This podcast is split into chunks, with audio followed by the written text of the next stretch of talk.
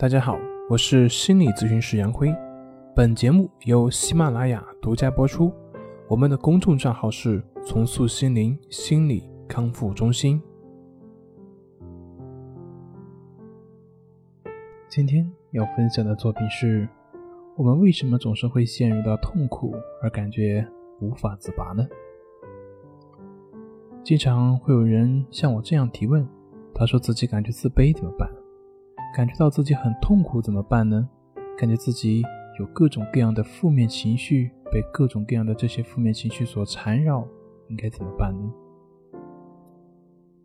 通常针对这些问题，我都会给出一些建议，比如说像推荐去看什么书啊，或者是推荐一些方法让他去做练习啊，或者给出一些方案让他自己去生活中去实践啊，等等等等。可是呢，往往过了段时间之后。得到的回复就是：这书我看不下去，这方法我念不下去，这些方法做的太难受了，坚持不下去。然后又是一顿诉苦，说自己的生活遇到各种各样的问题，希望我又去给一些建议，帮助他解决。感觉他们希望一种速效药，期望几句话或者是几个动作就立马就能够好。当然呢，需要说明的是，这里面所指的并不包括一些中重度的患者，因为对于他们而言，自我练习是比较困难的。我们应该避免去过分的去要求他们，以免造成更大的挫折或者是绝望。但是对于轻度的患者，或者只是有一些情绪问题的人，给他们的建议或者方法，而不断的期望有更好的方法或者建议的人，他们总是会沉溺于自己的感受。而不会去想真正的去想办法去改变，或者是更多的时间你会看到他们在寻求问题的解决，但是其实呢，更多的只是去自我的情绪的去疏导，并不是想去真正的去解决这些问题。那为什么会有很多人是这样呢？因为他们更多的是以情绪为导向的，而不是以目的为导向。以情绪为导向呢，就是以情绪为主要的出发点。而目的的导向就是以解决问题为根本的出发点。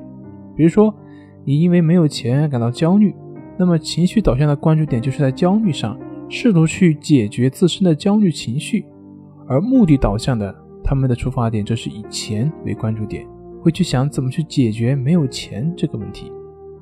就好像我们看到很多的患者，他们把自己的心理问题，比如说像焦虑、抑郁啊、情绪低落等等，当成自己不去练习。不走出去的理由，但是问题依旧是问题，没有办法去得到解决。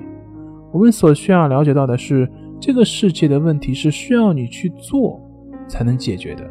这个世界的问题，并不是说你有多期望、多着急，或者是你的情绪多么不好，它就能够解决的。